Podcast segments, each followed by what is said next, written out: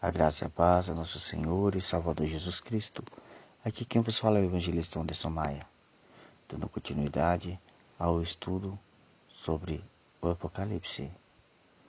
Meditemos na palavra de Deus.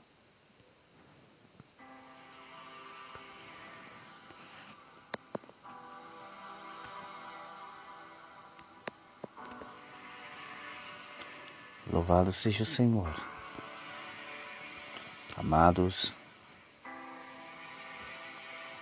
como estudar o livro do Apocalipse, entendendo o que é principal? Existem três dicas básicas que facilitam o estudo do Apocalipse.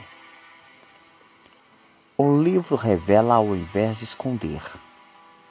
O título do livro significa revelação. Isso já deve ser o suficiente para mostrar que o livro não é um tipo de código criptografado com mensagens ocultas. A mensagem do livro foi dada por Deus a fim de revelar aos seus servos o que ele quer que saibamos e não o que ele quer esconder de nós. O contexto bíblico é importante o contexto da época em que o livro foi escrito é importantíssimo e não pode ser ignorado. Foi uma época de grande perseguição aos cristãos, os quais eram caçados, presos, torturados e mortos. Com exceção do apóstolo Paulo, que estava preso.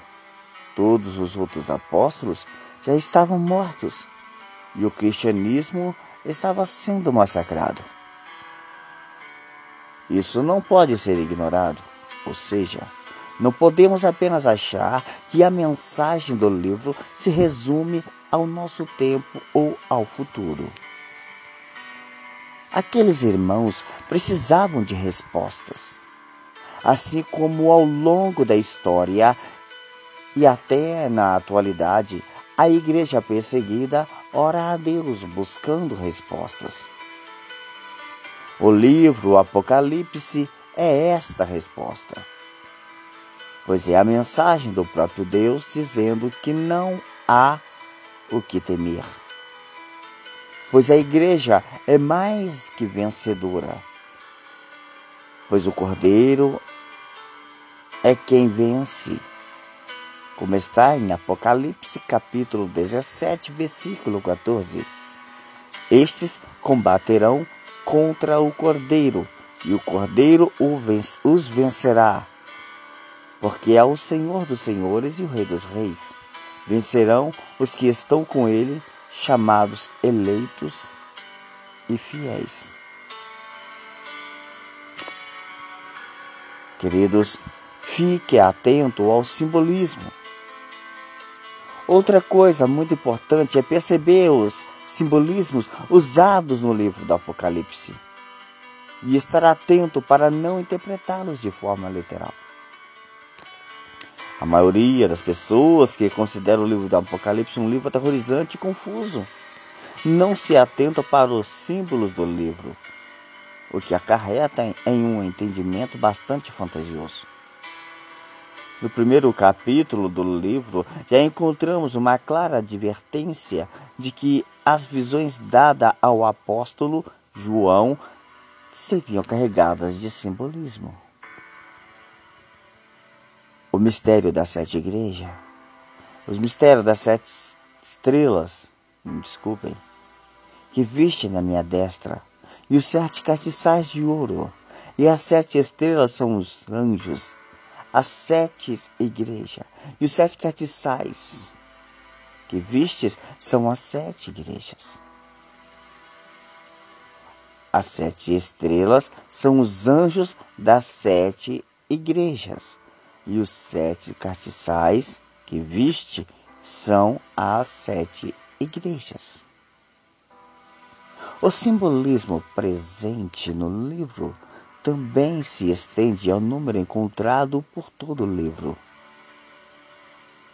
Por ora, Resumidamente, podemos dizer que o número mais significativo do Apocalipse é o número 7, sendo aplicado explicitamente 54 vezes no Apocalipse e implicitantemente podemos destacar